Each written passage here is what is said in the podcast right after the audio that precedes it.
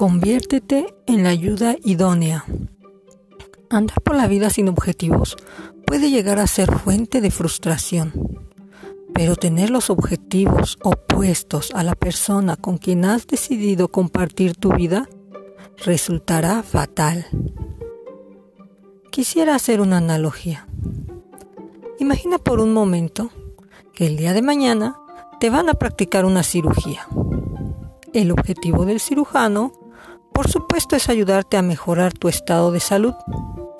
Pareciera sencillo, pero para lograr esto se requieren muchos recursos humanos y materiales que deberán funcionar en armonía durante tu procedimiento.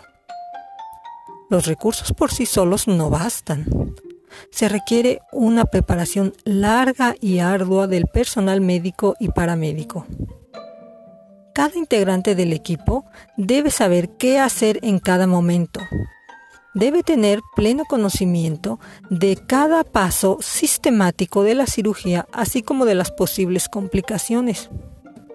Estar preparado física y mentalmente para ellas, y en, caso de que éstas se presentaran. Al iniciar la, intervención, el cirujano es quien dirige, y debe tener suficientes conocimientos y habilidades. Pero el éxito de la cirugía no depende solo de él. Para que él pueda trabajar, requiere de una ayuda idónea. Por ejemplo, existe una persona a quien se le denomina primer ayudante, quien además de ser médico, debe tener cierta y no menos valiosa capacitación debe haber desarrollado destrezas y que, se aplique en seguir las instrucciones del cirujano. Debe seguirlo a cada paso y estar ahí para facilitárselo todo en medida de lo posible. Pero sobre todo, debe tener el mismo objetivo. Esto se hace más evidente cuando el procedimiento es muy difícil que tiene alguna complicación. Ambos deben estar concentrados en sacar adelante el acto quirúrgico y respetando cada uno su propia función. No es que el ayudante no pueda sugerir o llevar a cabo algunas maniobras importantes, pero no sin antes exponérselas al cirujano y estar ambos de acuerdo. El ayudante no desplaza al cirujano principal tratando de hacerlo ver como un tonto. Tampoco está irritándolo constantemente con comentarios inapropiados. No va en contra de lo que él hace. No decide iniciar otra cirugía o otro procedimiento al mismo tiempo. O simplemente no toma una actitud indiferente sin apoyar al cirujano como podría ser no exponer adecuadamente los tejidos o no secar la sangre, simplemente porque piensa en otra cosa o considera que la cirugía no lleva el camino que él esperaba. ¿Crees que el cirujano llegue al éxito con un ayudante con estas últimas características? Afortunadamente, estas actitudes negativas no se permiten en un quirófano ni la gente se prepara tanto tiempo para esto.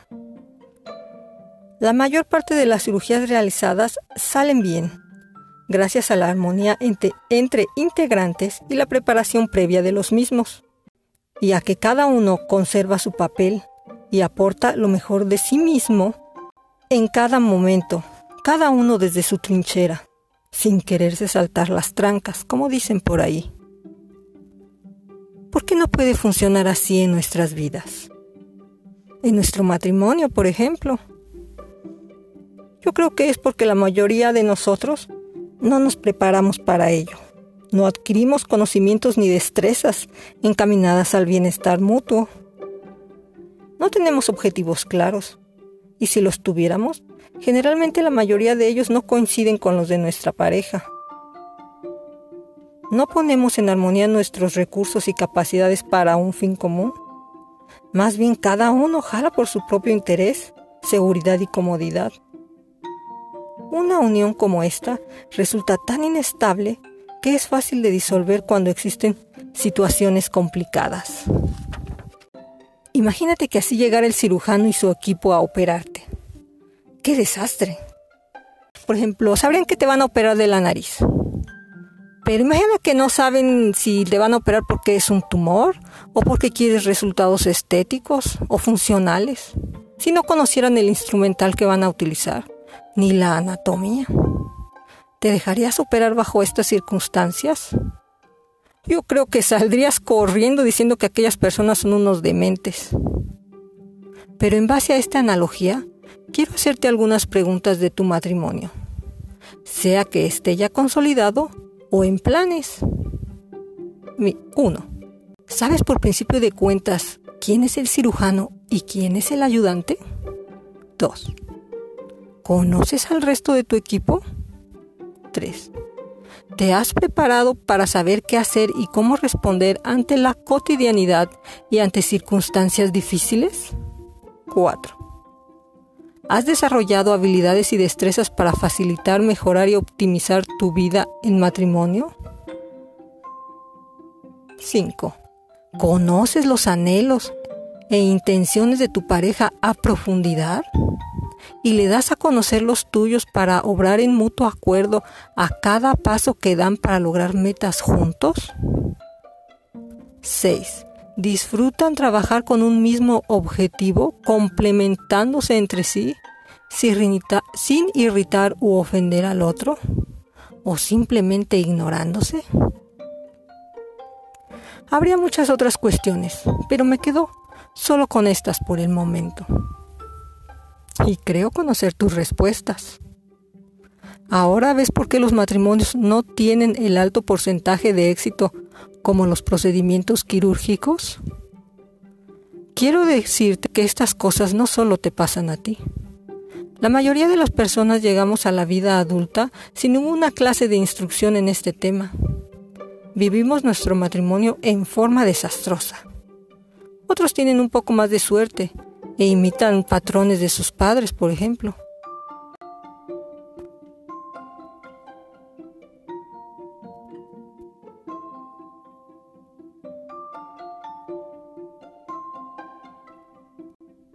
Pero son muy pocas las personas y parejas que en forma sabia y ordenadamente se preparan día con día, cada uno en su propio papel, sin interferir, entorpecer o echar abajo las acciones del otro. Estos son los matrimonios más felices que he conocido, los más exitosos. Y como individuos, créeme que son seres plenos, satisfechos y felices. Este tema es tan vasto que prefiero hacer un curso completo, a la cual titularé Academia para Esposas, en un intento de abordar la multitud de aristas que surgen con el matrimonio. Durante esta temporada te he compartido algunas experiencias propias de cómo he logrado de parar de pelear con mi esposo. Pero hoy quiero, para finalizar, comentarte lo más importante. La experiencia que realmente le ha dado un giro transformador a mi vida. Quiero convidarte de la inagotable fuente de sabiduría para darle dirección a tu vereda donde vas a encontrar el conocimiento necesario para dirigir tu vida y tomar decisiones apropiadas. Se trata de la sabiduría eterna e infalible de nuestro diseñador, el instructivo de vida que no cambia, que es firme y por siempre vigente, la Biblia.